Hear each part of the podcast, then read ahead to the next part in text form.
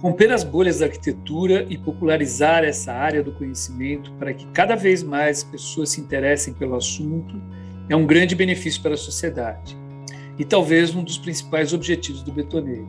Fazer com que toda a população esteja apta a criticar e se envolver na construção das cidades e dos espaços que habitamos e convivemos, definitivamente resultaria em lugares mais aprazíveis para todos. Utilizar o audiovisual como ferramenta para disseminar esse conhecimento é o que tem feito alguns profissionais nos últimos anos, com documentários como Tudo é Projeto, sobre Paulo Mendes da Rocha, Vila Nova Artigas, O Arquiteto e a Luz, e mais recentemente Paisagem Concreta, sobre Álvaro Siza, que acaba de fazer sua estreia no canal Arte 1. O registro documental da arquitetura como meio de comunicação e informação para arquitetos e principalmente não arquitetos é o tema do Betoneira de hoje.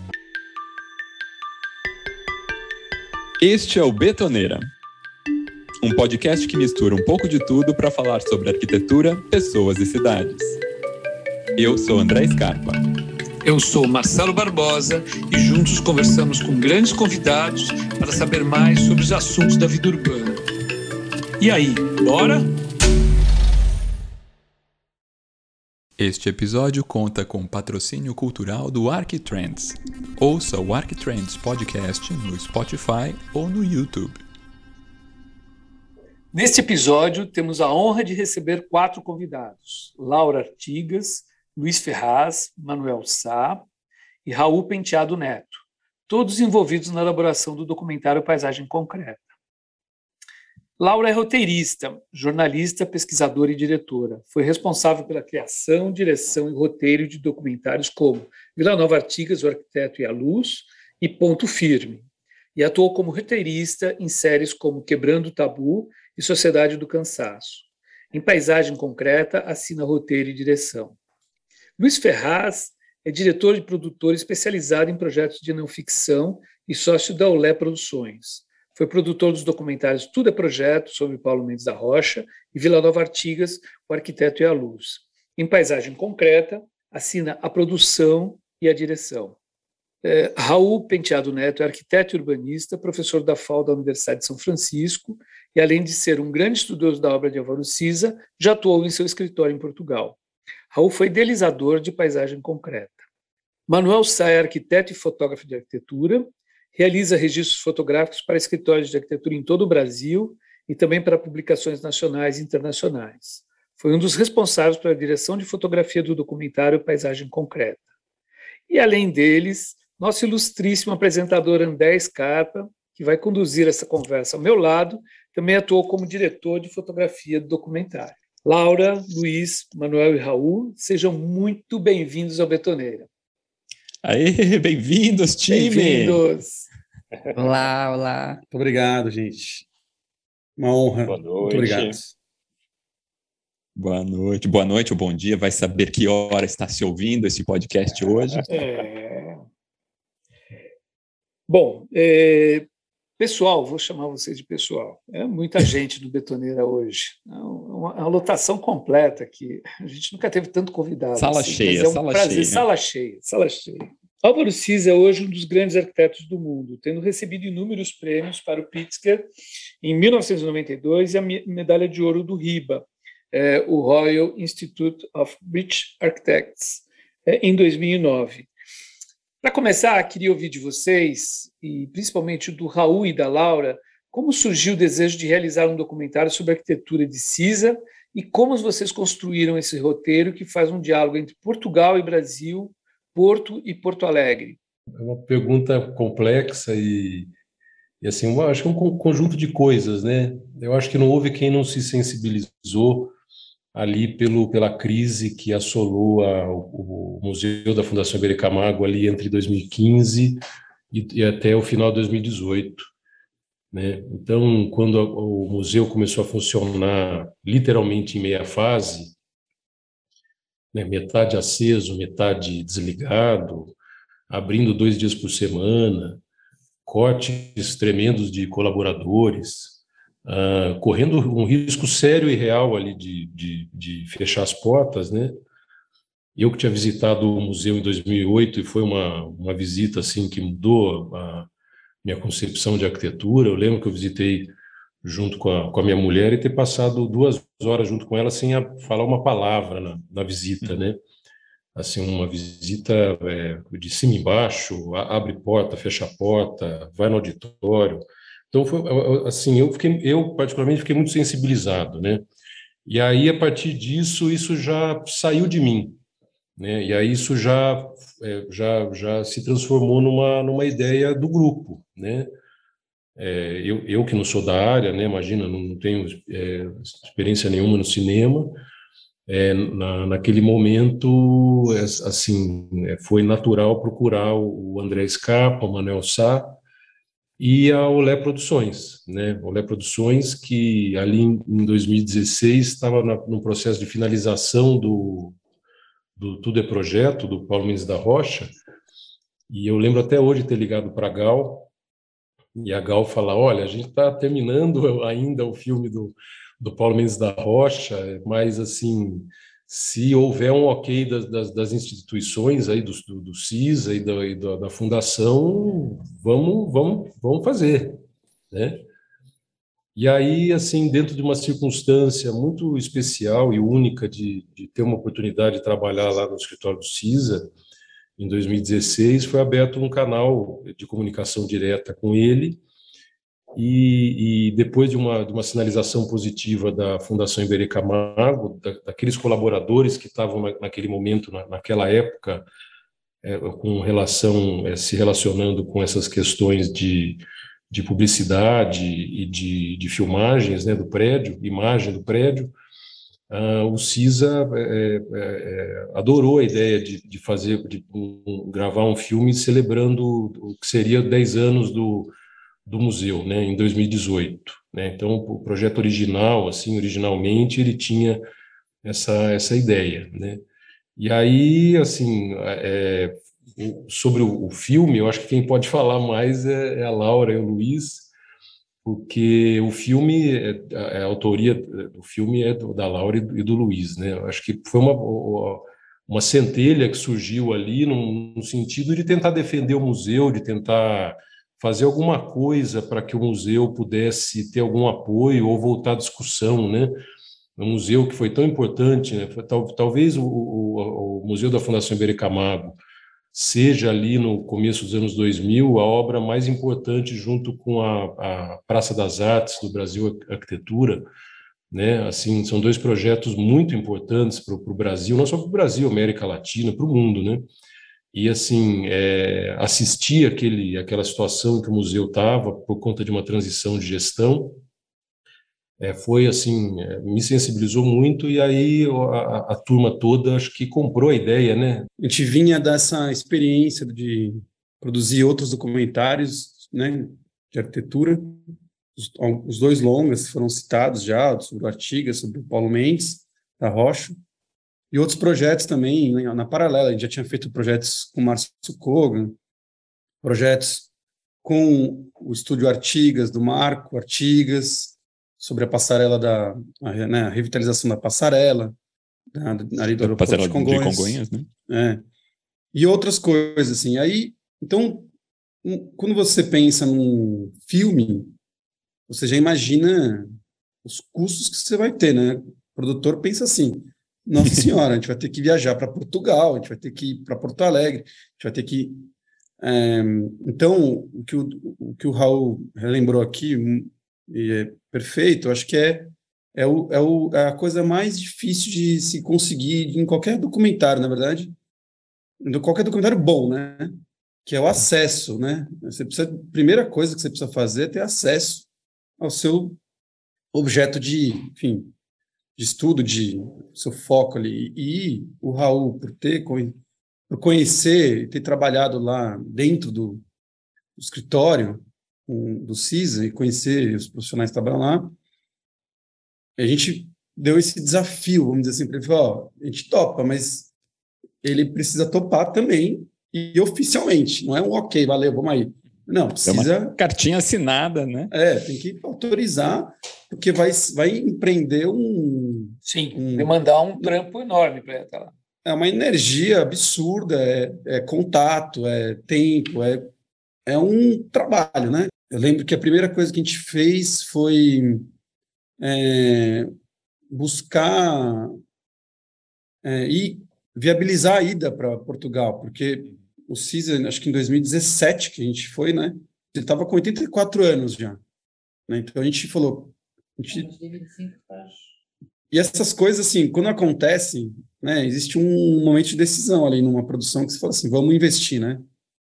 Mas a gente não podia perder essa janela de oportunidade. Ele falou: ok, venham aqui, está marcado tal dia. Ele ainda deu uma data para a gente ir. Uau. Eu lembro disso. Para estar tá lá. É. Tinha que estar tá lá, naquele dia, naquele horário, tipo, no Porto, no escritório dele.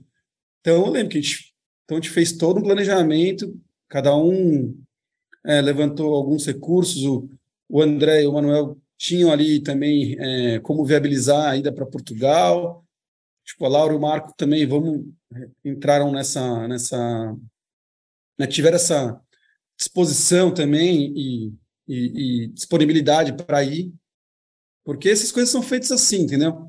A gente, às vezes, precisa tomar uma decisão e simplesmente fazer. Eu acho que, às vezes, as coisas ficam muito paradas no papel e esperando alguma coisa acontecer, isso uhum. não existe, né? E ainda mais falando de cinema. Se você fica é. querendo, você vai lá, fica fazendo roteiro, você pode ficar anos fazendo. Tá cheio de filme, é. e esse filme, no nosso, no nosso caso também, mas quantos filme você vai assistir na estreia, assim, aí o produtor, o diretor vai, extra... esse filme estou fazendo há 10 anos, esse filme estou fazendo há 15 anos, esse filme estou fazendo há 20 anos. Nosso caso era... Queria a minha era curto. Tanto... É, tentar fazer logo, porque senão a gente também perde um pouco a, o ritmo ali das produções que a gente já estava é. fazendo. E, enfim, juntou tudo isso que eu falei aí. Disponibilidade é. das pessoas, disponibilidade do CISA e vontade de fazer, né? É, eu, então, eu... Mas, por favor. Não, não, por favor, pode, pode continuar. Não, e, e, e tudo isso por, tinha um, um, objetivo, que na verdade era conseguir gravar um primeiro material com ele, porque a gente com esse material a gente conseguiria produzir uma peça, um promo, um vídeo hum. promocional, onde a produtora, eu, e, a, e a Gal Buitoni, a gente conseguiria ir atrás dos nossos contatos já feitos anteriormente com outros projetos. Então, é, a gente foi, foi o que a gente fez. Então, a gente foi para Portugal, é, a gente passou, se não me engano, 15 dias é, gravando tudo que dava, né? Porque também, já que o Cisa falou, ó, venham aqui dia, acho que em setembro de 2017, venham. Hum, é, era por aí. A gente pegou, vamos, vamos aproveitar a ida, já grava em outras obras lá, gravamos é, com outros profissionais lá, como é que, que filme é esse, né? Porque conversando muito com o Raul e com o André e com o Manuel sobre é, a obra do CISA em si e sobre a obra da Fundação Iberê, a primeira coisa que a gente percebeu de cara é que a obra do Iberê ele, ele consegue sintetizar outras obras do CISA. Então, então seria natural a gente falar de outras obras do CISA, uhum. que seria um, uma, uma, um link com a própria obra da Fundação Iberê. E aí é, entra o roteiro, né, Laura? Aí você pode falar um pouquinho já, senão eu fico falando sem parar. É, o, o, o, é, é legal você falar isso da, da, das outras obras do CISA, né? porque é, é, é, a, gente vê, a gente vê que o, documentário é sobre o CISA, mas tem uma ênfase no, no, no Iberê Camargo e, e ele acaba olhando para o resto, para o restante da obra dele. Né? Isso é fantástico. É, é, essa coisa de se apaixonar pelo, pelo Museu de Iberê, eu acho que no, nos idos lá de 2007, eu acho, 2008, que estava em obras ainda, né, Raul? Eu acho que por aí já está em obra. Eu fui num, num em Porto Alegre, e, e, eu visitei a, a, dentro do Docomomo tinha uma visita guiada na, a, na obra do, do museu e, e, foi fantástico ver ele em construção, né? Como o, o, o, o artista. Como aparece no documentário também, né? Como aparece no documentário, assim, várias obras do, do. Cara, eu olhei aquilo e pirei, falei, nossa, só que o de vocês estava com o Álvaro Cis, ele não estava lá nessa época. Mas deu para a gente ver é, a, a, a, como essa obsessão do Álvaro Cisa pelo detalhe, o, o, pessoal da obra falava que ele ia lá e trocava a placa de granito de mármore de Carrara, porque a estereotomia não estava do jeito que ele queria. O desenho do, do, do mármore, então ele trocava por os detalhes, é, é, é fantástico. E, e, tudo em construção, mas você já vislumbrando aquela obra fantástica. Desculpa, eu, eu, eu queria fazer esse relato aí da, da minha ida. Laura, você ia falar sobre o roteiro. Bom, então acho que só pegando o gancho aí do que o Lu falou, eu acho que assim, é, em documentário, a gente em documentário, né, eu acho que eu posso fazer um contraponto com o filme do Artigas, por exemplo, que é um filme, é um filme super roteirizado, né? A gente foi gravar assim, praticamente ticando uma tabela de Excel de um planejamento de filmagem muito estruturado, assim, né? Mas foi um cenário diferente, porque a gente tinha captação, a gente já tinha dinheiro, né, quando a gente começou a gravar, né? Isso é uma coisa importante em cinema, né? Então, no caso do filme, no caso do filme do Cisa foi o oposto, né? Foi um filme é, Luiz, o Luiz não vai gostar dessa palavra, mas vou falar. É um filme orga, mais orgânico, né, Lu? Porque a gente tem uma piada orgânico. interna sobre orgânico. Foi um filme mais natureza, orgânico. Natureza. É, natureza, natureza. Foi um filme mais orgânico.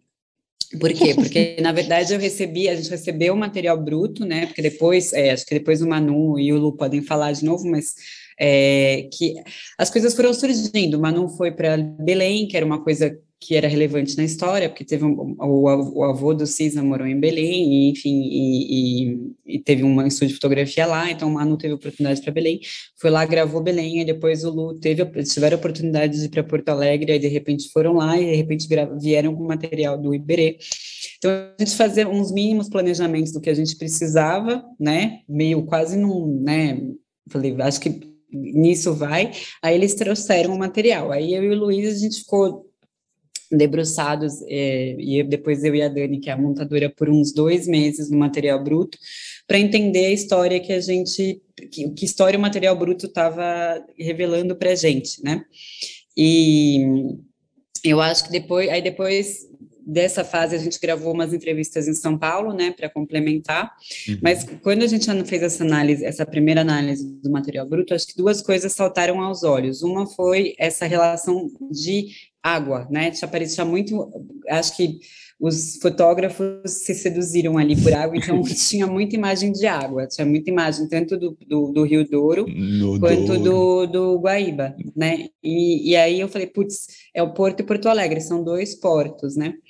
Aí eu e o Lu, a gente até na edição, a gente brincou que era tipo de volta para a sala da justiça. Não sei se estou entregando a idade aqui, mas aquele, aquele desenho dos super amigos que falava de volta para a sala da justiça. Então, sempre quando voltava para por, é, quanto isso, sempre quando voltava para Porto Alegre, voltava para uma janela do CISA para a gente localizar, né? É, para onde a gente estava voltando. E o que a gente sentiu também é que as imagens de Porto Alegre, isso foi mais ou menos pensado, as imagens de Porto Alegre eram mais em movimento, era mais que a gente chama né, de cinema direto, uma coisa, uma coisa mais agitada, uma câmera mais na mão, enquanto as imagens do Porto era tripé, calminho, tudo bonitinho, as imagens de arquitetura, né? Então tinha esse contraponto que era um diálogo, então, de um Brasil agitado e de um Portugal mais calmo, que eu acho que no fim também fala um pouco sobre os países, né? É, isso, é, sobre isso. Então, isso foi um pouco uma linha narrativa que a gente surgiu subjetiva, assim, desse diálogo entre os dois países. E a outra coisa que a gente sentiu é que, assim, pelo momento que a gente está no Brasil, é, a, a, política cultural era um tema, né? E eu acho que o Iberê, é, a gente fez umas pesquisas, né? E o Iberê, assim, é, isso o Raul, Raul, depois você complementa essas partes mais históricas aí, você é o homem nisso. É, a gente entendeu que os, a Fundação Iberê Camargo, ela, ela é um, tem até uma fala do, acho que é do Marcos Damon no filme, que ele fala, ele é um edifício de exceção, né, assim, ele não, não é um edifício facilmente reproduzível.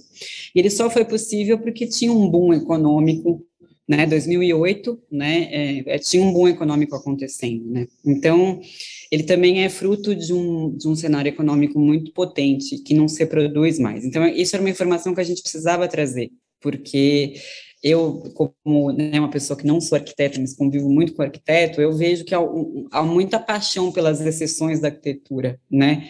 É, e, e, mas que não é a realidade, né? Eu também faço muito roteiro de reality show, de, já fiz reality show de arquitetura, então é engraçado que você vê que tem um contraponto, assim, sobre o que, o que os arquitetos entendem que é arquitetura, principalmente os arquitetos da academia, e sobre o que os, as pessoas, né, que não são arquitetos, os seres humanos não arquitetos, pensam sobre arquitetura. Então, isso era um desafio também, trazer essa camada mais do debate sobre o que aquele prédio significa para a sociedade, né? E aí foi basicamente, então foi isso que a gente quis trazer no roteiro, né? Muito Eu bom. não sei, é, é isso. Mas acho que um dos grandes trunfos aí de realizar documentários sobre obras de grandes arquitetos como Paulo Mendes da Rocha, como o Vila Nova Artigas e o Álvaro Siza, acho que talvez seja mostrar para as pessoas né, que, que existe dentro do nosso país obras de arquitetos reconhecidos mundialmente que estão disponíveis para apreciação de todo mundo, que são disponíveis para aprendizado. E daí eu ia perguntar uh, como que vocês encaram a relevância desses documentários como forma de passar para a população em geral e não só para arquitetos a importância da arquitetura para a cidade, para a nossa sociedade e para a construção da cultura. Né? Eu lembro disso até porque é um dos momentos para mim muito importantes do processo do documentário foi quando o Raul, Manu e eu chegamos daí na, com o, roteiro, uma ideia de, de, de o que, que queríamos mostrar do CISA, né, para o Leb e, e para Laura. E eu lembro da, da Laura sentar e falar assim, gente, ok, mas por que, que vocês querem falar desse... Por que, que alguém vai entrar no cinema para querer assistir um filme sobre esse arquiteto? É para eu responder essa pergunta, André? Opa! Também. tá, eu acho o seguinte, eu acho que nesse caso eu tenho uma informação, porque assim, eu né, nasci no meio de arquitetos e eu sou muito fã de boa arquitetura, né? Eu acho que eu sempre conto essa história, o André está né, cansado, mas os ouvintes não estão. Não, mas eu, é, é, tem histórias que são boas de repetir. Assim. Exatamente. Assim. É, quando eu, eu, enfim, eu, quando eu fui procurar meu primeiro apartamento, é, eu sofri muito para achar porque tanto que eu acabei indo morar no Copan, né? Porque eu acho que eu acho que aquele filme Medianeiras, que tem a introdução que ele Nossa. fala que todos os problemas da humanidade hoje são causados pela má arquitetura e eu tendo a concordar. e eu acho, assim, é, eu acho que eu tenho, também vou contar dessa história também, eu sempre conto, mas é, eu lembro que quando eu fui, comecei a fazer o filme do Artigas, eu tava com, tinha uma amiga que estava fazendo o casamento dela, e ela estava fazendo a reforma do apartamento e estava fazendo é, a organização da festa de casamento. E o valor da decoração de flores e do projeto executivo do apartamento era o mesmo, 5 mil reais na época, faz um tempo isso. E ela não fez o projeto executivo, ela contratou a decoração de flores. Aí, nesse momento, me deu um estalo, você fala, cara, arquitetura... E assim, eu tô falando de uma pessoa, de, uma pessoa que tem dinheiro para pagar o processo, né? Não estou falando dos 85% de pessoas no Brasil que fazem projetos sem arquiteto, né? Que é, infelizmente, a maioria do país. Você fala assim, por que que as pessoas não têm esse... esse por que, que as pessoas não contratam arquiteto? Né? Porque acham que isso é um luxo, né? E eu, eu acho que no filme do Artigas eu tento explicar isso, né? Eu acho que teve uma cisão ali, que era uma, uma época de, de um, era um país que vinha numa crescente, né, com Brasília, com todos que a arquitetura era associada a um projeto de país, veio a ditadura, a ditadura ceifa, né, essa, esse projeto de país, e ceifa também a importância dos arquitetos arquitetos nessa, nessa construção de país, e eu acho que a gente está colhendo os frutos até hoje, né?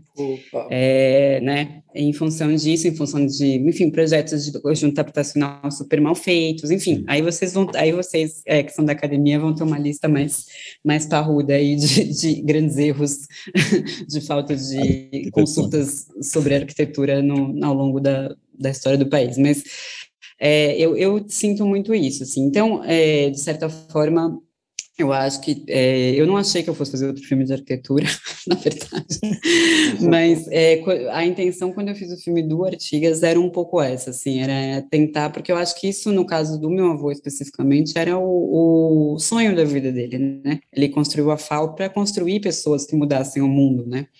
Bem uma coisa quase naiva, assim, né, da parte dele, mas eu acho que é a coisa do herói mesmo, né, do, do, herói que tem uma, inclusive o roteiro, né, do caso do filme dele é um roteiro bem de ficçãozinha e de jornada de herói mesmo. É, então, acho que, não sei, para mim é um pouco isso, eu acho que, basicamente, quando você mora num lugar bom, a sua vida é melhor, né? Quando você mora num lugar onde que é bem projetado, que tem luz natural, que tem boa ventilação, que as coisas têm lugar, você tem lugar para guardar, né? Isso pensando num micro, né? Numa casa de uma pessoa, né? Ou numa cidade, né? Porque eu acho que aí tem a, a relação é a mesma, a lógica no fim da casa da cidade é a mesma, né? Eu acho que a gente viveria melhor. Então, talvez eu também tenha esse sonho um pouco naivo, igual dele, como cineasta, de talvez fazer do cinema uma forma de, de, ah, de conscientização mesmo da pessoa, né? E Fantástico. É um dos motivos pelos quais também eu gosto de trabalhar com televisão, porque acessa mais gente, né? Então, é, também eu acho uma, uma mídia interessante, assim, para trabalhar por causa disso, né? Que você consegue falar com muita gente, se você está disposto a pôr o melhor e, e melhore algum didatismo também, né, no seu trabalho. Legal. Luiz.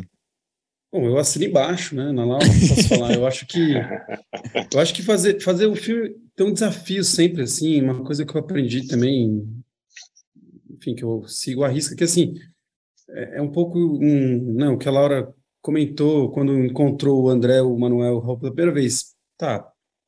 Quem que vai ver esse filme? Para quem que vocês querem com quem vocês querem falar, né? Por que, que uma pessoa vai querer ver um arquiteto português que o grande público, vamos dizer assim, que mal conhece o, o, o Artigas, o Paulo Mendes da Rocha, conhece lá o Niemeyer por causa de Brasília, que nem a Laura falou. Por que, que alguém vai querer ver um filme né, sobre um, um português que fez um, um prédio em Porto Alegre? Enfim, então o objetivo e o, sempre é tentar se comunicar com o máximo de pessoas possível, né? O, o, existe um, um limite óbvio do didatismo ali na história que você tem que tomar um cuidado para não ficar muito muito é, superficial, vamos dizer assim, mas você tem que conseguir contar a história e tentar atingir vários, várias camadas de pessoas, né? Então, então acho que o grande objetivo de você trazer assuntos para o filme, para qualquer filme, você tem que ter camadas narrativas. Tem a principal, que vai te. Né, é, estamos contando a história da construção do, da, do prédio da Fundação Vila Camargo. Ponto. Como, né? Vamos explicar o que, que o arquiteto precisa, quem ele é, por que, que ele, por que, que esse lugar é especial, ah, vai, vai buscando camadas. Então, quanto mais camadas você conseguir pôr dentro de um filme, mais pessoas vão se interessar, vão se identificar, né? Vão, vai ter aquela empatia ali do personagem. Então, a gente, em documentário a gente fala muito, ah, vamos humanizar a pessoa, né? Um termo quase meio esquisito, mas é um desses termos que a gente usa, ah, a gente tem que humanizar o, personagem, né? Como? Ah, ele tá lá. Então, tipo, então a, abertura do filme, né? Quando a gente estava mexendo no, no, material bruto. Quando a gente foi gravar, é, eu lembro que a gente falou, vamos gravar. Falei para o Manu, para o André, Manu, antes de. Vamos gravar a preparação. Assim, entramos no escritório do CISA gravando. Então, eles estão lá, buscando ainda meio confusos ali, buscando umas imagens, conversando entre eles, está pondo o microfone. Então, esse parece uma coisa muito simples ali, mas revela algumas coisas, assim, primeiro, né, a decisão dessa abordagem que a gente teve é para humanizar essa entrevista, porque quantas entrevistas você já deu? Né? A gente viu vários filmes já feitos sobre ele, todos ali. Documentários, na... né? Quantas. É, quant... E, todo Tem mundo naquele material. escritório, naquele mesmo espaço ali. Como é que a gente vai mudar um pouco isso? Então, eu lembro que a gente tomou essa decisão, uma câmera ali filmando sem parar. O Cisa faz uma piada ali com a gente uma piada que parece meio, meio. Ele fala do frio de Belém, acho, nem lembro direito, acho que é isso. aí a gente dá risada, ele, aí ele fala, vamos aí, né? E o filme começa, na verdade. Tô pronto, vamos lá. Aí ele pede um copo d'água pro Raul, assim, vai, ou para alguém, o Raul fala, pegar uma copa. Aí ele senta, e aí. É, acho que aí tem. Lu, só para te interromper também, só complementando, tem a história da Bíblia, né? Porque é, então, eu acho isso, que a Bíblia colorida, a Bíblia, a Bíblia colorida é da. Bíblia, ele fala uma frase que eu acho que define muito ele sutilmente, né? Que ele fala assim: o padre é tão fantástico que ele já não é mais padre. Então, eu acho que isso define tanto ele, né? E isso é o tipo de coisa que a pessoa não fala quando ela está dando uma entrevista sentadinha com muitas câmeras, né? É, a gente chama isso, né, em cinema de on the flight, né? Você faz as perguntas com a pessoa em, em movimento, porque em geral as, as respostas são um pouco mais espontâneas, assim, né? Acho que pode contar uma espiadinha, só para né, descontrair, claro. que a gente estava fazendo a, a, o documentário da passarela, aí o Marco, meu irmão estava dando uma entrevista, e ele falou assim, é, porque daí a, a passarela vence o vão, e aí a Carlinha, que era diretora de fotografia, falou assim: Mas quem é Silvão, gente, que vocês estão falando tanto? quem é esse tal de Silvão? É. Silvão foi o engenheiro e participou da. Silvão. Administrava Congonhas na época. E, aí, e é isso, aí tava a Helena também, vem Silvão, vem Silvão, e ela, gente, pelo amor de Deus, quem que é Silvão? Quando então, ele assim, vem. É e quando ele vem, esperando quando Silvão. Ele vem. novo, novo peça, esperando o seu Muito bom. É, em termos de imagens, Manu, além de mostrar os planos fixos da obra do Cisa, é, vocês buscaram mostrar também outra característica importante da arquitetura, é, que é a espacialidade, os percursos dentro da obra, os movimentos, o detalhe fantástico, né? E isso é muito rico para quem está assistindo, para o público em geral, e de repente não vai ter a oportunidade de, de, de estar naquele lugar, né? É, em algum momento da sua vida. É, uma pergunta para o Manu e também para o André.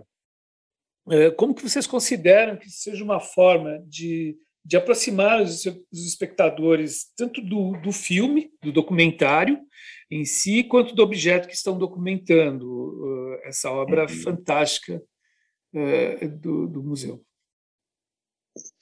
Ah, é legal. É, eu acho que é interessante tentar responder essa pergunta, assim, meio que também falando um pouco como eu comecei a me envolver com, com o documentário, como é que eu entrei nessa história. É, um belo dia, do nada, o Raul entrou em contato comigo, pelo Instagram em 2015, alguma coisa assim, porque ele tinha percebido que eu postava muitas fotos da Fundação Iberê Camargo. né? E, e, quando eu paro para pensar agora sobre isso, é, ele me convidou para essa para o desenvolvimento desse documentário só a partir das fotos que eu tinha feito. Então, assim, eu não, eu não tenho nenhuma eu não tinha nenhuma experiência com cinema, com vídeo, e, e, e o desafio de transcrever a fotografia para o movimento do, do cinema, né? Isso, uhum. isso em si já é uma, uma grande questão. E depois desse momento, que, que foi um desafio, mas foi uma oportunidade gigante, eu estava em São Paulo há três anos, é, mudei de Salvador em 2013, enfim, é, eu acho que uma outra coisa muito legal também foi a, as trocas que eu comecei a ter com o André, porque a gente recebeu é, esse, esse desafio para desenvolver, né, como transcrever as obras do CISA é, para o vídeo, para o movimento, né, como a Laura Sim. comentou, que no Brasil as coisas têm mais movimento e, e em Portugal são mais estáticas, e Sim. de fato a gente meio que começou em Portugal, então eu, eu lembro que eu e o André a gente conversava muito sobre, cara, como é que a gente vai pensar esses enquadramentos, será que a gente parte para nossa zona de, entre aspas, conforto, que é a conforto, fotografia, né? Né, e, e, e, e transcreve isso para o cinema de alguma maneira. Então, é, isso foi muito rico e foi um batismo de fogo. Eu nunca tinha participado de um documentário, eu acho que André também, não também sei. não, foi todo mundo ali na. Pois então, então, é, foi tudo na raça. Então, é, essa característica do documentário de gravar primeiro e às vezes pensar depois, eu acho que também aconteceu. A gente foi testando uhum. muita coisa com o equipamento que a gente tinha disponível em cada situação, né?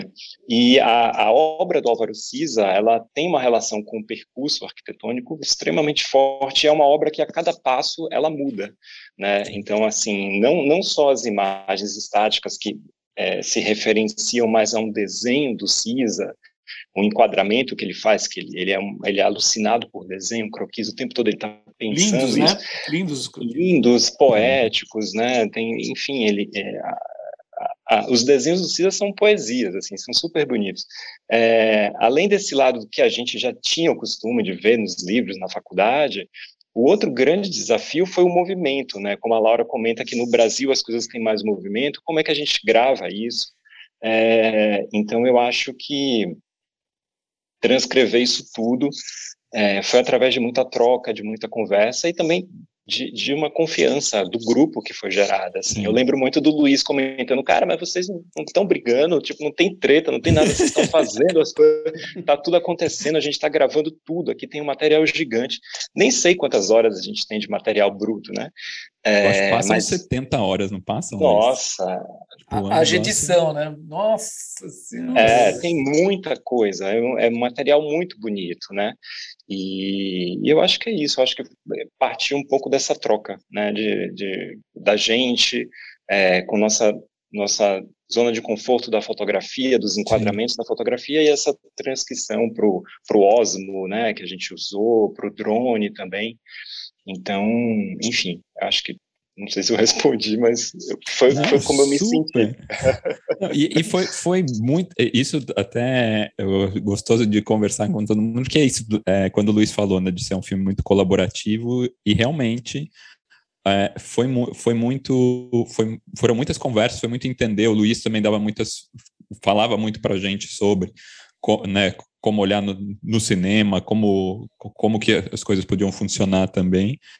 E essa viagem para Portugal, essa que é uma primeira daí com o documentário meio encaminhado, né? Porque o, o, Raul e o Mano já tinham estado em Portugal antes, também já tinham feito algumas imagens no, nesse, um pouco nessa pegada, tipo, vamos tentar juntar um pouco de material.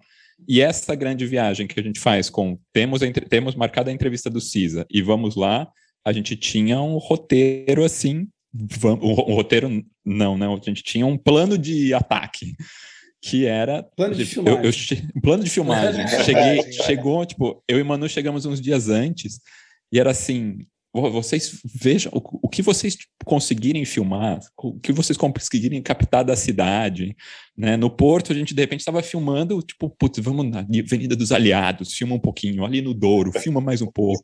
Depois descemos para Lisboa, tripé nas costas, sobe, desce morro filma um pouquinho ali, filma aquele. Tipo, a gente não sabia muito o que podia aproveitar, o que não.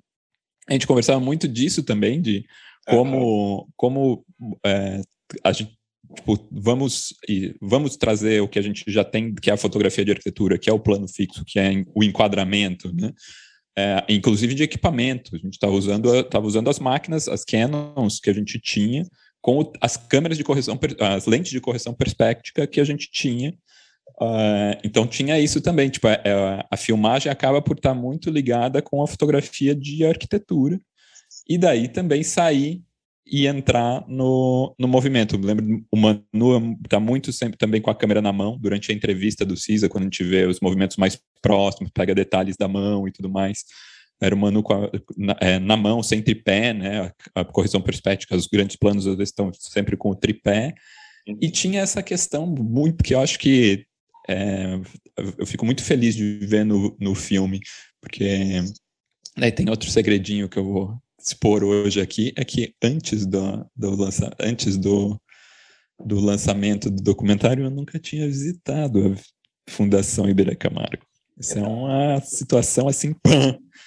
E é, porque era isso, de, não, a gente vai filmar, vai filmar, vai filmar lá. Eu falei, pô, vou conhecer, né? Quando a gente for filmar, entra a pandemia, a equipe reduzida para ir, eu não consigo ir e tal. Eu não tive nem durante as filmagens. Mas tem uma questão da obra do Cisa que ela é muito, de, muito sensorial do percurso. É, primeiro ano de faculdade eu comprei um livro do Cisa, eu achei que aquilo encantava e ao mesmo tempo me falava, mas não entendo direito, causa uma estranheza da obra. Você não entende direito por que, que aquelas soluções estão feitas, se aquilo tem motivo ou não, se aquilo. E, e, e depois, no percurso, você percebe que tudo tem muito motivo, está tudo muito relacionado, né? Os desenho, o desenho é muito relacionado com o entorno, é, a própria as próprias obras elas permitem percursos imensos, eixos visuais enormes. E quando eu vi o filme uh, com todas as técnicas que foram usadas, com as filmagens que foram feitas lá, os, os drones que os drones de Porto Alegre são do, são do Manu, são lindíssimos a, a filmagem de drone. Uh, os drones das obras no Porto, que a gente tinha o, o, o outro Manuel lá com a gente, né? uh, que era um, um, especialista de drone, que também a gente se, queria pegar muita coisa, a equipe cresceu um pouquinho lá em Portugal também, e os drones do Porto mostrando outras obras uh, que deixaram o Cisa encantado, porque o Cisa estava acostumado a olhar naquilo na maquete, Uhum. E, e, aquela visão, de repente, ele viu a obra real com a, com a visão que ele tinha da maquete, né? De você sobrevoar por cima, poder olhar em volta, assim, isso era muito impressionante. Mas o que me encanta muito é ver daí, de, quando a gente foi, foi fazer o lançamento do documentário na Fundação Iberê, e até fui com o Manuel, o Manuel me acompanhou na minha primeira visita no Iberê, e foi emocionante demais, assim, tipo, muito. fiquei Imagina, muito, não, foi assim, coisa de louco, porque é isso. Primeiro que estava numa obra que realmente é uma obra de excelência, eu acho que tipo, é um dos espaços mais incríveis que eu já visitei na vida, assim, eu acho um desbunde. É, e percebi que o filme conseguiu transmitir muito bem, é, através de, da imagem em movimento, a experiência naquele espaço, que é uma coisa que a gente sempre fica, né? Putz, será que. E, putz, uh, eu, eu tenho para mim que a gente consegue é, passar não só não só espacialmente, mas inclusive o, como o CISA trabalha, né? Daí voltando de novo para a colaboração que o Luiz falou, a gente elege colaboradores do CISA sempre para conversar com a gente mostrar que ninguém faz nada sozinho, né? E, e é isso que torna, acho que, tão especial tudo. Então, só. É, e, e só complementando.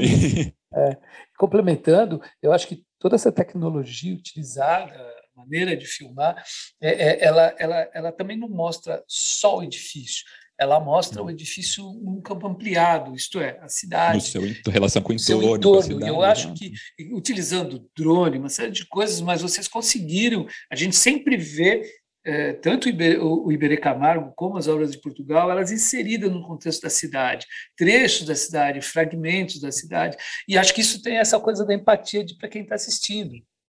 E é claro, quem está assistindo não é arquiteto, é uma pessoa que, que vai ver o filme sem o, vínculo da arquitetura, e, e fica fisgado por isso, né? acho bem legal isso. Laura e Luiz foram os responsáveis por, por, conduzir a entrevista com o CISA lá em Portugal. Né? E no documentário dá para perceber que vocês tentam descobrir outros aspectos do arquiteto, trazendo até esse lado mais humano que a gente falou um pouco, como quando ele fala sobre novela, sobre música brasileira. Como que foi a experiência e o que, que vocês acham que vocês tiram de mais precioso ali desse, dessa entrevista? A Laura, ela, por ser jornalista de formação, ela entrevista as pessoas muito bem. Né? Então, eu sempre preferi deixar ela conduzindo as entrevistas. Além de ser a roteirista do, do diretor, ela entrevista, acho que praticamente todo mundo ali né, no filme. É, acho que sim. É, acho que menos em Porto Alegre, mas o, acho que de, em Portugal, com certeza. Né? Acho que isso foi uma decisão, é, inclusive, bem pensada anteriormente. Assim, a gente, óbvio, definiu alguns pontos juntos. Né?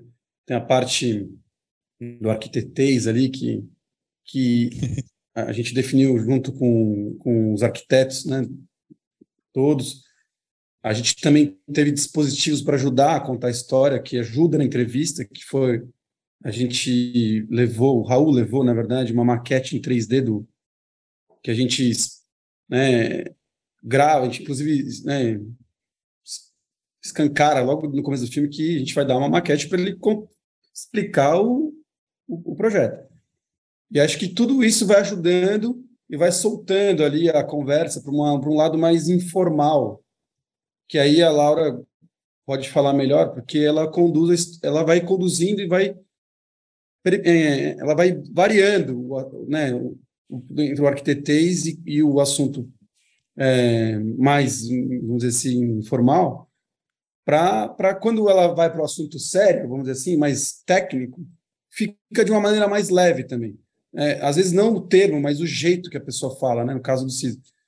Né, Laura? Acho que, acho que isso é uma tática, na verdade, uma estratégia. É, de, eu de acho que assim, quando, quando você é jornalista, você tem que fazer umas perguntas meio idiotas, sabendo que talvez você tome uns coro do entrevistado, mas esse coro vira informação para você na, na, na, edição, né? Vira, vira informação. Então, você tem que ter meio um sangue frio, né? Que eu, eu assim, eu, eu tenho uma experiência muito, né, por ter convivido muito com Paulo Mendes, eu sentia muito isso, assim, o Paulo, né, na vida pessoal era uma pessoa muito divertida, né, e ele na vida é, PJ, digamos assim, era super sisudo, assim, então era muito engraçado, porque eu acho que os arquitetos querendo tendem a dar uma sacralizada nessas, nessas uhum. figuras, né, e eu para mim, tanto faz, eu tomar uma bronca lá. do Paulo, precisa, não, eu não ligo muito, e eu acho que isso é uma técnica, uma, é, o jornalista tem que ter um pouco essa cara de pau, né, e também essa, essa, esse, como é que fala, esse não, esse não pode ter medo da frustração também, e talvez até de umas bronquinhas, né, porque eles dão bronca, né. Opa! O, o, Paulo,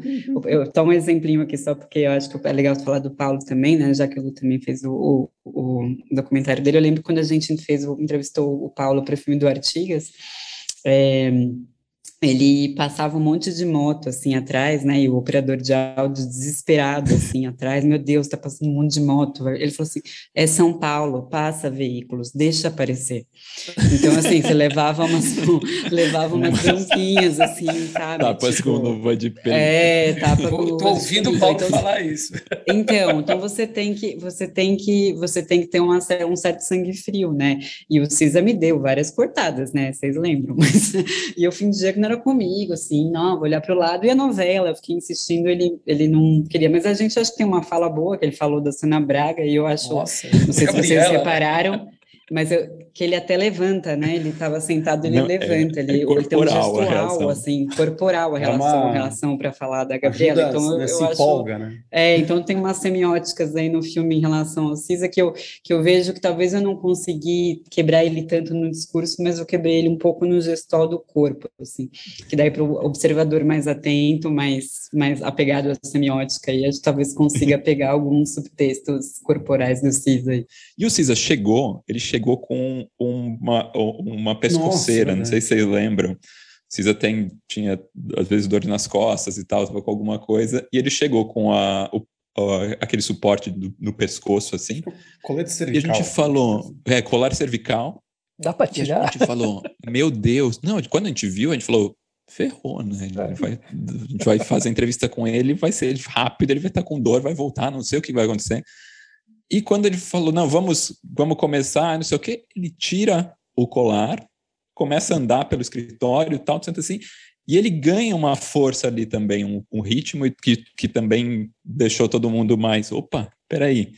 E a entrevista virou, são, são quatro horas que a gente fica lá e, e, com muita coisa, um material incrível, assim. E quando eu, eu lembro de quando a gente saiu, o Luiz falou: gente, temos o filme.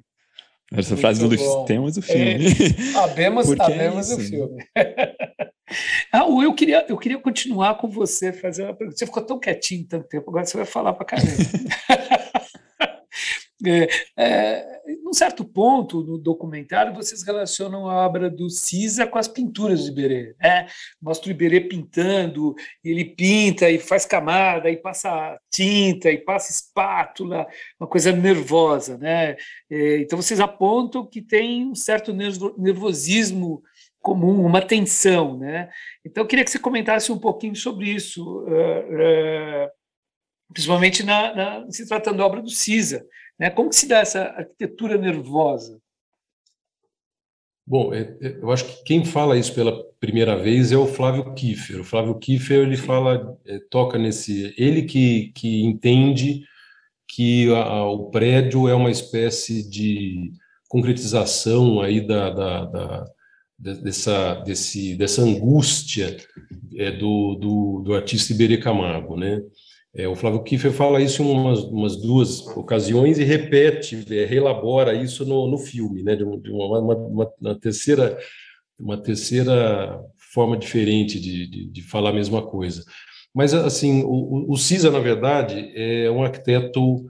É, assim, arquitetura, ele, ele, praticamente reescreve a arquitetura portuguesa, né? porque nos anos 1980 o CISA tem, tem uma abordagem bastante é, ligada à, à história, é, ligada aos contextos históricos, né? ele, ele entra na, na, na, na, ele internacionaliza a sua obra nos anos 1980 e acaba tentando fazer obras invisíveis ou então que se encaixam nos contextos, né? não querendo chamar mais atenção do que a, a, as construções pré-existentes. Né? Isso fica muito claro no Museu de Santiago de Compostela, isso aparece também na obra dele que ele faz na Alemanha. Então, até o Alexandre Alves Costa fala é, né, que o CISA, em alguns países, né, na, na, na, Alemanha, ele é mais alemão que os alemães, na Itália, mais italiano que os italianos.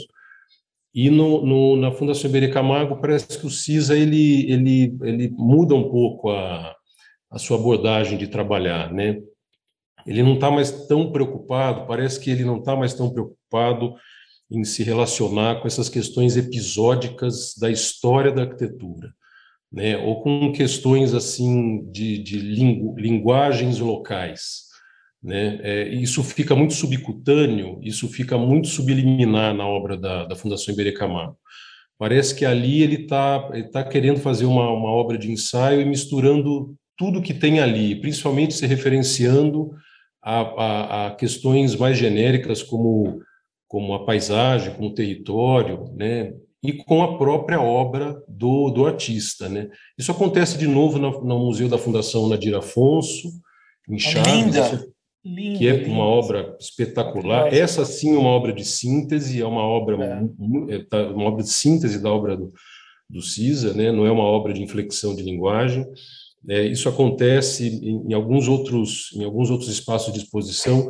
No próprio museu, que, que não é construído, é, que ele faz em 1992, o Museu para Dois Picassos, que é um ensaio, né, em 1992. É, é um museu que ele explora um pouco o diálogo com, com o Eduardo Chilida, com o Picasso. Então, Assim, isso é, é, é natural. O CISA é um. Não é, não é construído em 92, né? Depois não é construído em 92. reaparece em, em, na Coreia.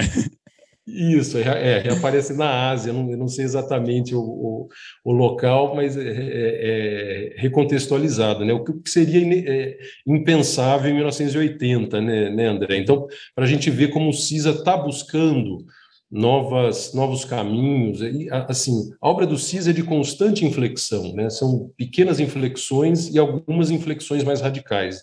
E é, o Museu da Fundação é, tem essa, essa questão. E a obra do CISA ela é uma obra de jogo dos contrários, né? como o próprio Flávio Kiefer comenta.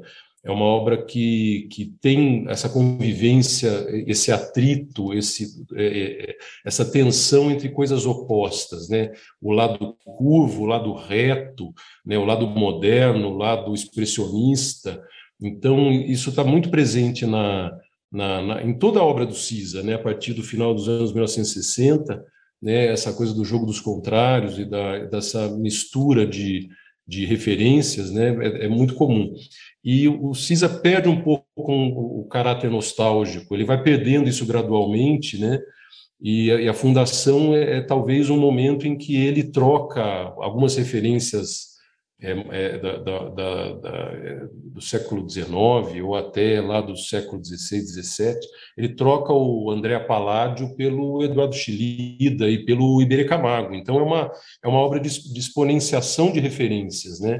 É uma obra também de, de, de, de distorção dos sólidos platônicos, é, é, uma, é uma obra que, que inaugura vários temas novos do CISA, ou que, se não inauguram, conseguem, concretizam pela primeira vez coisas que foram ensaiadas em projetos não construídos anteriores. Então, é uma obra muito importante na, na, na obra do, na, no contexto todo do, da produção do, do, do arquiteto Álvaro Cisa, né? Por isso que ela merece tanta atenção, né? E o, o, e o Iberê Camargo, eu, eu, lembro de ter lido uma entrevista dele para a Folha em 1992, né, uma entrevista longa, até acho que umas duas ou quatro páginas, se não me engano, e lá o jornalista, eu me lembro agora o nome do jornalista, dizendo que já naquela época, em 92, que o Iberê era o maior pintor vivo do Brasil. Né? E assim, o Iberê foi mais um. É que o Brasil a gente não tem, a gente a memória, a gente perde a memória, Sim. a gente não, não cuida dos nossos grandes artistas, né? E assim, eu, eu lembro de ter ouvido falar no dia da, da, da, da, da, da exibição do filme no consulado lá em São Paulo, assim, de uma pessoa que não conhecia com profundidade a obra do, do, do Iberê Camargo, dizendo, puxa, mas um museu com essa qualidade para um artista regional, né? Eu falei, puxa, você não conhece a, a obra Exatamente. do, do Iberê Camargo. Então, assim, é a gente vive nesse país, um país que não tem memória, que esquece os seus grandes artistas, em que os museus vão, fecham, é, perdem apoio, não tem suporte de, de queimam, né? Pegam queimam. É, então, vários, é né? Triste. Vários, né? É tudo vários. muito triste, né? É, o Iberê Camargo é, foi e continua sendo um dos maiores pintores que o Brasil já teve, né? E assim, o museu é, é um museu assim perfeito para é, salvaguardar a obra do, do Iberê, na minha opinião. Fantástico. Ah, e acho que tem uma coisa bonita também quando relaciona o, o, o Iberê e o CISA, que tem uma similaridade nos processos de, de produção. O, né, a gente vê da, no, no, documentário, a gente mostra ali com cenas de arquivo o, o Iberê pintando e joga uma espatulada de tinta de outra cor e muda e apaga a cara da pessoa e refaz, tipo, e ele vai pelo tentativa, não tentativa e erro, tentativa de desistência, ele vai fazendo muito isso. E no processo de projeto do CISA, o Raul, que trabalhou no escritório, eu trabalhando no, com o Antônio Madureira em colaboração é, com o CISA, a gente via muito de ele colocar. O, o CISA não tem uma. É, como é que fala? Um preconceito às ideias, tipo, tudo é válido. Tipo, ele não tem, ele não se priva de, de pensar a maior idiotice, podemos falar assim, mas ele vai pôr no papel para comprovar se é mesmo uma, a maior idiotice. E é dessas que às vezes surge uma coisa que não estava a pensar, que, que pode funcionar mesmo. Você vê é, os croquis dos desenhos, né, então, que a gente falou tanto aqui. Muitas vezes você vê um um, detalhe desenhado milhentas vezes e riscado por cima várias outras até se chegar naquela solução. Eu, quando eu vejo isso e o, e a, o Iberê produzindo ali me remete muito a essa mesma imagem, de você não se privar das tentativas, não se privar de ter as soluções todas na mesa para poder você escolher a melhor e não já nem tentar porque vai que não rola essa, sabe? Às vezes a gente tem muito isso também, não ser econômico no seu processo de, de criação. Eu acho que é, tem esse paralelo é, bonito, né? É, é, isso mesmo. E o, e o CISA, ele não tem uma, uma linguagem, um caminho pré-concebido, né? Ele, assim, Exato. cada obra é uma obra diferente, porque como ele é um, um, arquiteto de pensamento complexo, cada obra é tecida em conjunto com cada contexto novo.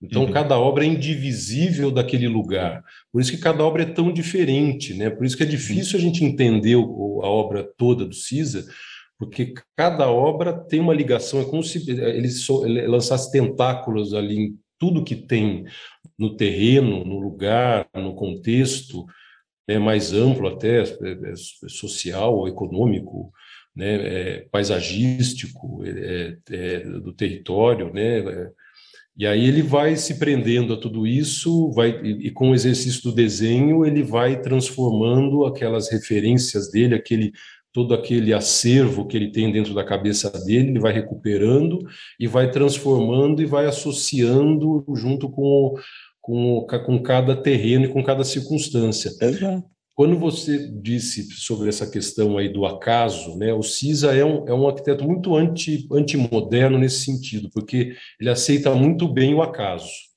Né, é, é assim, isso acontece, isso está muito presente na obra do Cisa. Né? O Pavilhão Carlos Ramos, em que ele teve que fazer um, um, um recuo. Para a raiz da árvore, da raiz da bater na fundação. Isso, isso acontece também no prédio onde ele está instalado, também no gabinete dele também, que ele teve que fazer uma mudança também por conta de uma legislação que, que se transformou. Uh, teve também um, um, pavilhão da Serpentine que ele fez com o Eduardo Souto de Moura. Ele diz de uma forma muito brincalhona que nasceu aquela forma a partir da entrada de um colaborador com uma, uma, um cesto na cabeça, e aí aquele cesto deu uma ideia para eles. E assim, eu, eu lembro assim é, de no, no, primeiro dia que eu, que eu, cheguei até o escritório, eu dei um, de presente para o Cisa um livro do, do, do, Picasso, porque o Cisa é um apaixonado pelo Picasso, e um, um livro que era o, os, os Fumantes do Picasso. É um livro que trazia é, desenhos e pinturas de personagens que fumavam. Né, eu, eu comprei no Museu Reina Sofia, eu, eu tinha ido, eu tinha ido, estava voltando da Espanha, entreguei para ele, e o Cisa, assim, ficou um pouco atônito, ele não conhecia, viu, ficou assim, meio, é, ficou, ficou folheando enquanto conversava comigo, e aí, alguns dias depois, ele, brasileiro, me chamou, e eu fui até a, a mesa dele, e ele com o livro ali, e ele falando estou a fumar cada vez mais depois que que ótimo. E ele falou assim, é para a gente ver é, assim o efeito que o cotidiano esse, essas ações e esses encontros têm na, na essa abertura que ele tem para isso. E ele me pediu para fazer um desenho executivo de um cinzeiro de um cinzeiro de chão né que tinha um formato meio de um arlequim do Picasso, assim, lembrava um pouco um Arlequim misturado com aqueles objetos do Aldo Rossi, aqueles objetos bonitos domésticos do Rossi. Uhum. Então, assim, é, isso, isso, isso penetra, ele se deixa né? contagiar pelo acaso, pelos encontros, pelas entrevistas. Isso ele diz em vários textos também. Então, o Cisa é incrível por causa disso, né? Isso é, é esse, esse, esse é o segredo da obra do Cisa né? Isso que deixa ele vivo até hoje, ele usar tudo isso, todas essas novidades, dia a dia, para construir obras que muitas vezes, inclusive, é, negam muito do aprendizado que ele Sim. já tinha tido em obras anteriores. Né? Isso é uma coragem muito grande que ele tem. Né? Sim, a, a, gente vê. E, tinha uma coisa engraçada do, da, no escritório também. Chegava um, chegava um cliente, né, com uma ideia que ele tinha de uma obra que eu tinha visto do Cisa, e queria uma casa do Cisa e de repente levava com uma casa completamente diferente do que ele estava imaginando. Não, eu vi a casa ali de, de, branca com base em pedra e de repente recebe uma casa com tijolo aparente, outro, outras formas, outras maneiras de e a gente brincava, né? Se fala-se muito, né? Outros arquitetos de imitarem o CISA, o CISA, né? Criar uma linguagem da, da arquitetura portuguesa. E o, a gente brincava que você quer imitar o Cisa, é só você fazer exatamente o que o Cisa não, não, não faria. Né? Pensar o que, que o Cisa não vai fazer, porque daí é ali que ele vai, que ele vai brincar. Ele vai brincar. Marcelo, eu te interrompi, você queria falar alguma coisa? Não, não. não é, era, era meio linkado ao que o Raul falou do, do CISA sempre se renovando. É, é, é citar que quando, quando a gente está vendo o documentário, em certo momento, quando vocês estão focando no cinza, por trás dele tem o, o, os croquis da, da, do prédio que ele fez em Nova York, que foi inaugurado algumas semanas atrás. E é fantástico, está lá isso. Quando que foi? Foi em 2017, 2018? 2017, a entrevista. 2017, Sim. que ele devia estar tá produzindo. E, e, esse prédio é um arranha-céu em Nova York, que assim é meio é, é muito distante da produção dele de museus, casas, uma arquitetura mais é, baixa, controlada. Ah, eu, eu, assim, se, se, vocês me permitem, assim, eu também vou ser breve. Eu acho que é um, um grande prêmio que ele recebe no final da carreira, isso. sabe? É, uhum. Eu acho que é, isso, assim, o CISA já desde 1990 ele já é, ele já faz parte desse panteão dos grandes arquitetos da, é, internacionais, né? É quando ele recebe o Pritzker de 92 pelo conjunto da obra, já é é, já, já era já um, um, um grande um grande arquiteto, né? E eu acho que ele realiza um sonho, né? Eu acho que é um sonho. O prédio eu acho belíssimo. Eu lembro de Bem estar lá enquanto o Álvaro Fonseca, que é o colaborador interno do escritório que, que fazia a ponte com, com, com as equipes é, norte-americanas, né? A gente via assim o cuidado deles assim com, com, com como que o projeto estava sendo construído né, na fase de aprovação né, e assim as maquetes é, já mostrando também esse esse lado assim o, o, como o CISA ele faz obras indivisíveis do lugar lá não teria como ele não dialogar também com o contexto. Né? Então, ali ele está dialogando com os prédios que estão em volta, com toda uhum. a história da arquitetura, com aquela arquitetura dos, dos primeiros arranha-céus do começo do século XX. Né? Então, assim, com toda essa história. Né? Então, ali é, um, é realmente, eu acho que é um prêmio que ele recebe, uma oportunidade é, é, é fantástica e, e eu acho que ele foi muito bem selecionado para para fazer esse edifício. Completamente. Muito bom. Gente, e agora, encaminhando um pouquinho para o final da nossa conversa aqui, mas ia perguntar para vocês, uh, a Olé Produções, ela tem se dedicado mais intensamente até ao tema da arquitetura, né, nos últimos anos, e como esses documentários têm reverberado entre o público, isso que a gente queria perguntar, como que vocês sentem que é o retorno como tem sido o retorno desse tipo de trabalho? Acho que é uma pergunta meio para o Luiz e para a Laura também. E já queria aproveitar e perguntar para vocês se, se tem vista um, um, um, novo documentário no futuro próximo. O que, que vocês estão pensando? Ah, não, sempre. sempre está buscando grandes personagens, grandes histórias. Acho que é, Acho que foi por isso que a gente fez os filmes de arquitetura. A gente, eu não sou arquiteto, tenho ninguém na minha família que é arquiteto. Tenho alguns primos distantes, tal. A Gal, que é minha sócia, tem os irmãos, tem os pais preocupados. Então, isso fez ela também ser motivada a, a entender que a arquitetura ela, ela, ela, ela tem um lugar ali na vida das pessoas que ninguém percebe direito. A gente está acostumado a elitizar a arquitetura, né, como algo meio inalcançável, coisa de rico, tal, tal. E eu acho que quando a gente fez o filme do Artigas, ele abriu esses nossos olhos, aqui, os meus, assim, né, como produtor, que a arquitetura não é isso, na verdade. Ela, ela também é isso, é óbvio, né? As pessoas constroem casas, contratam uma pessoa para planejar a casa e tal. Só que, né, falando de, né, de uma maneira bem leiga, assim, né, como estou falando aqui, e eu acho que virou quase que um, uma obrigação falar para as pessoas que, assim, não, gente, a arquitetura ela pode resolver muitas questões aqui, pode ajudar a gente a ser um, né, uma cidade melhor, uma casa melhor, uma cidade melhor, um país melhor, enfim, passa por várias é, áreas, né? Acho que isso que a gente aprende com o Artigão, no filme dele lá que a gente produziu, no filme do Paulo Mendes da Rocha, o Cisa também, né? E outros que a gente teve em contato, a gente durante pesquisas tal, a gente tem vontade de fazer, continuar fazendo filmes sobre não só de arquitetura, mas de design. A gente está produzindo agora uma série sobre design de madeira, chama Alma em Madeira, ah, que... Legal, uma produção para o canal curta. Né, não, maravilhoso. Acho que falar de repercussão, acho que assim, os filmes. Acho que assim, tudo depende né, da, da, de como o filme é amarrado, né? Quem fez o filme. Então, no caso do, dos filmes que a gente produziu antes do Paisagem Concreta, a gente tinha é, grandes parceiros, assim, então o documentário sobre o Vila Nova Artigas, estava num contexto cultural ali de é, celebração dos 100 anos da que a família queria é, fazer. E a gente conseguiu viabilizar isso com o Itaú Cultural, que, né? Então, assim, teve uma matéria no, de cinco de três minutos, cinco minutos no Jornal Nacional. Ah.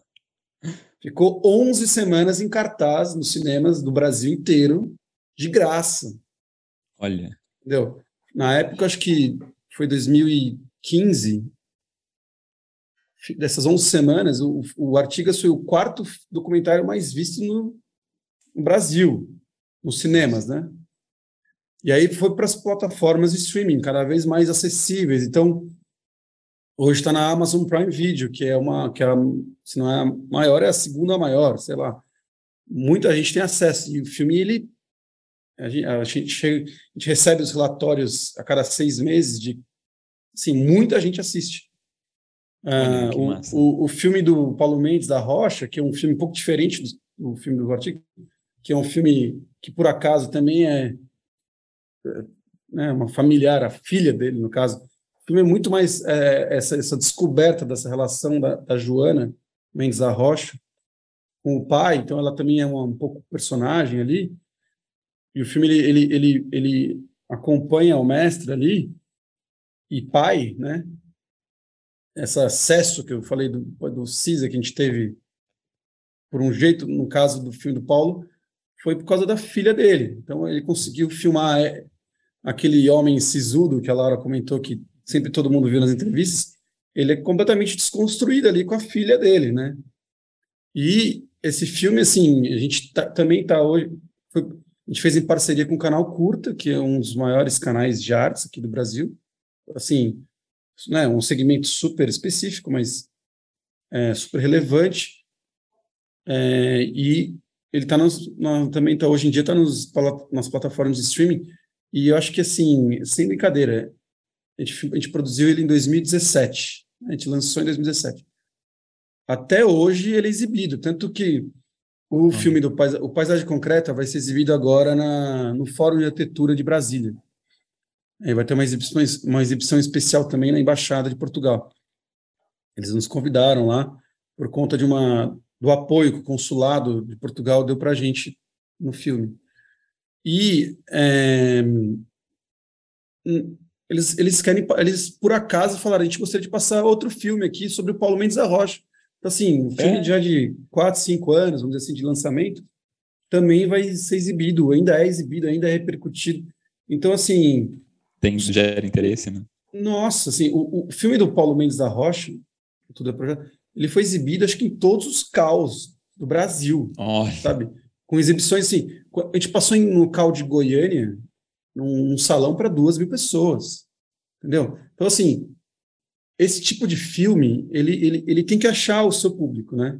Ele tem que ir atrás um pouco do, das, das pessoas que têm interesse né, de, de, de, ver, porque é um recorte que parece muito específico, mas como eu estava falando do filme anteriormente, né, quando a gente falou de roteiro aqui, de abordagem, você consegue construir o filme de uma maneira é, que um, mais gente fora da arquitetura consiga se interessar, ter empatia, uhum né, assim, enxergar ali, você vai ter mais repercussão naturalmente. Então, é óbvio, você tem que procurar também os meios de comunicação, falar em podcasts, fazer, entendeu, propaganda em rede social, tem que buscar outros parceiros. Investir um pouco nisso também, porque hoje em dia, é, quantidade de filme que é produzido hoje em dia é absurdo.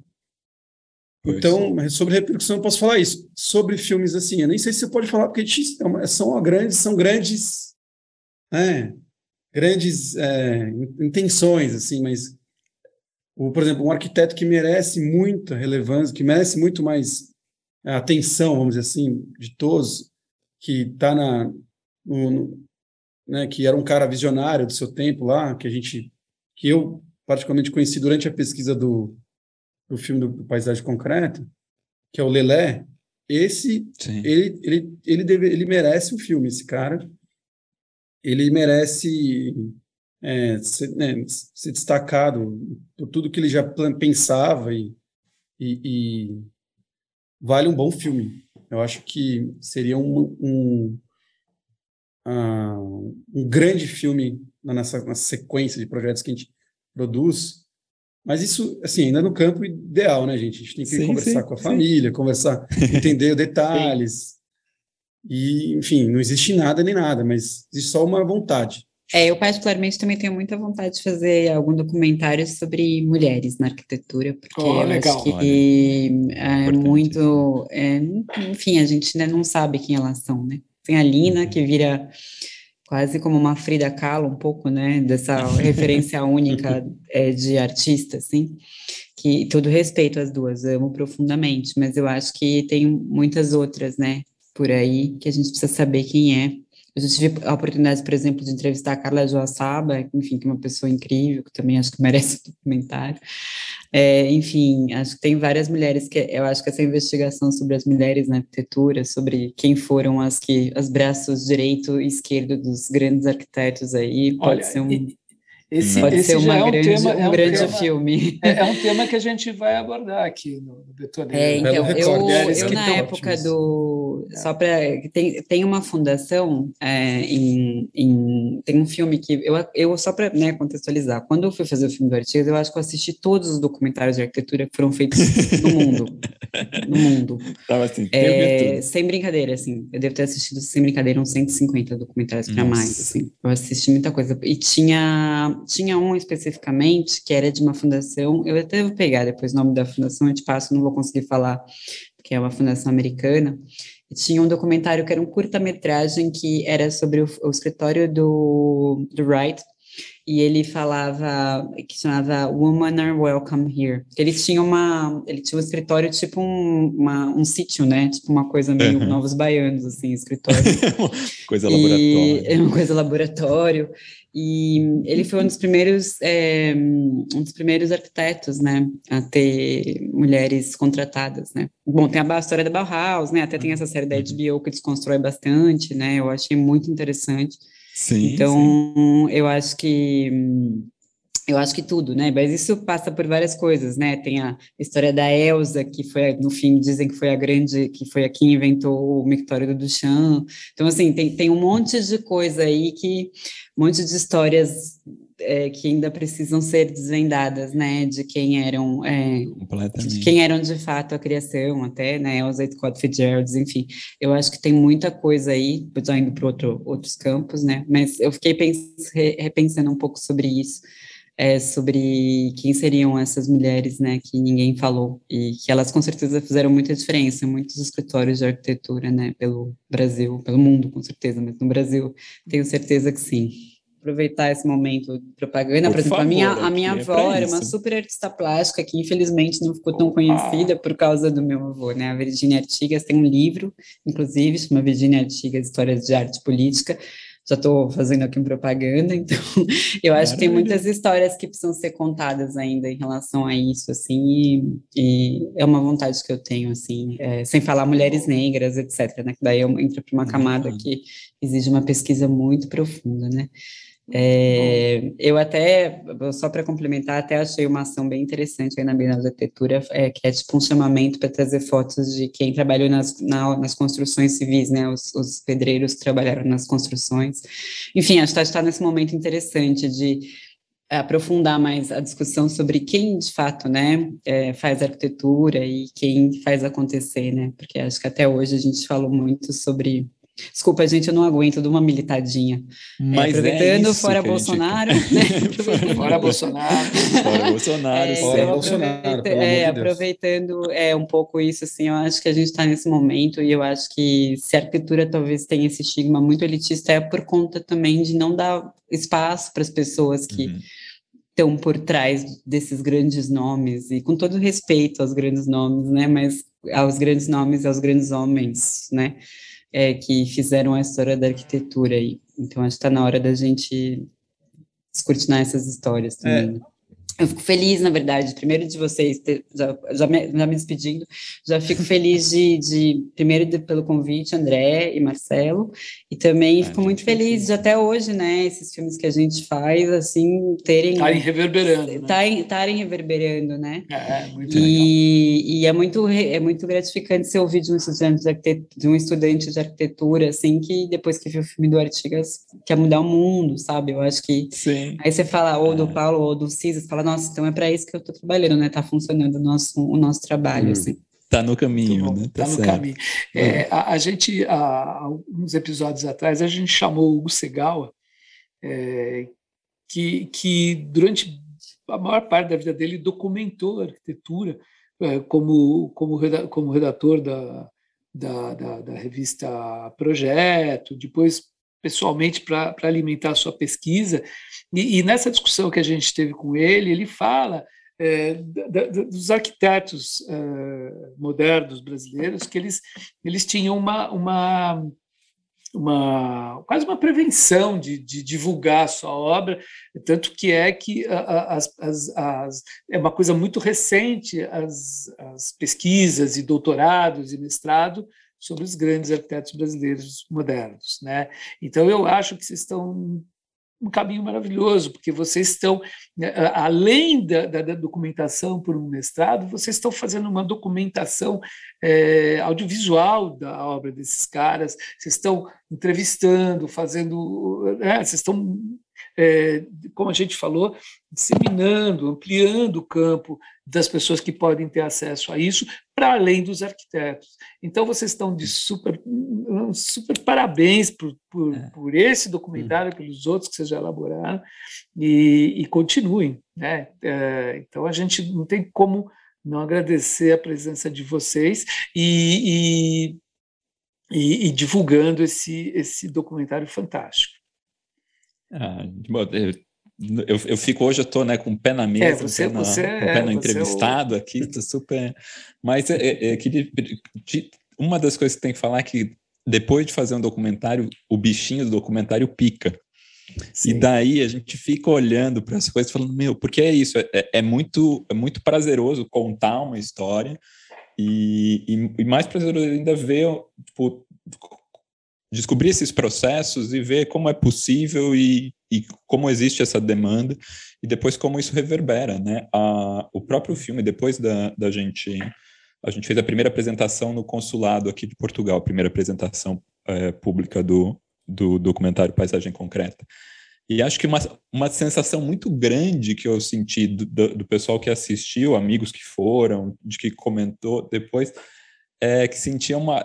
Foi um filme otimista, saíram com esperança de que as coisas podem dar certo. A gente está, né?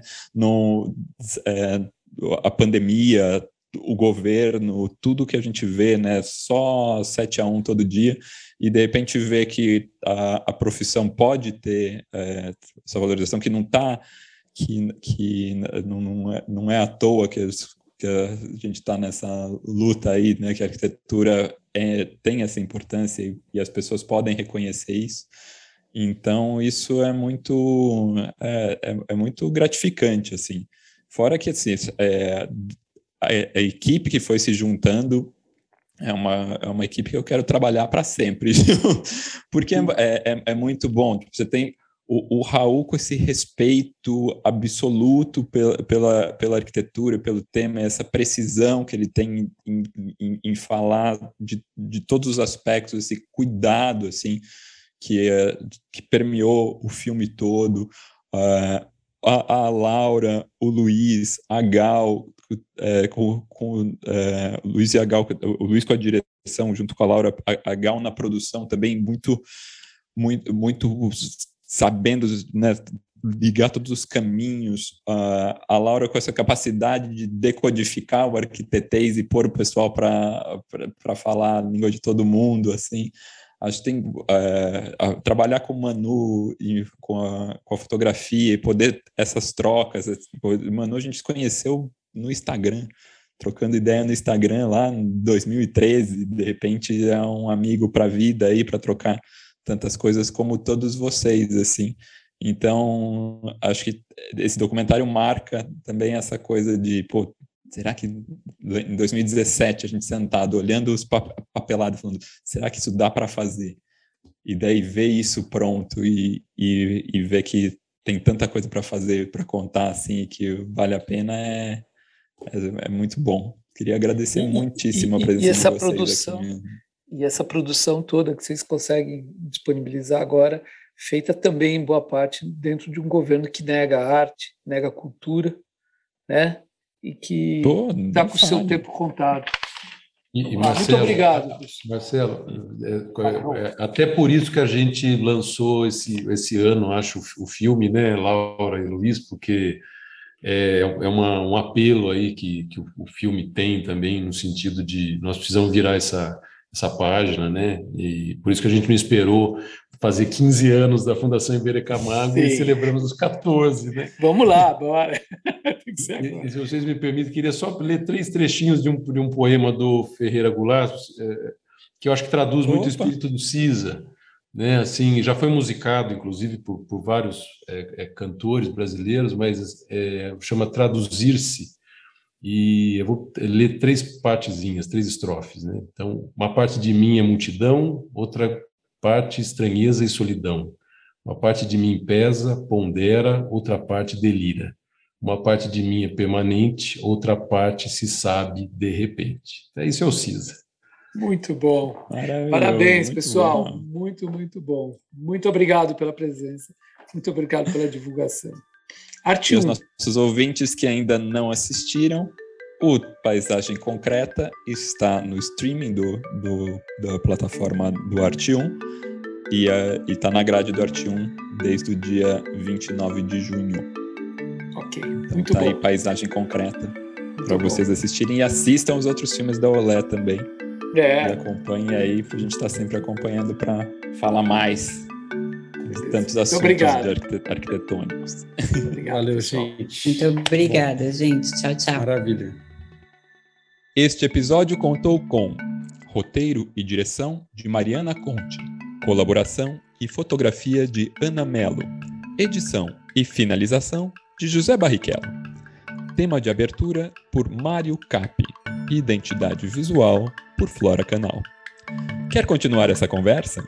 Assine nossa newsletter no link do nosso perfil no Instagram, betoneirapodcast, onde você também pode mandar suas sugestões do que misturar mais no traço dessa massa.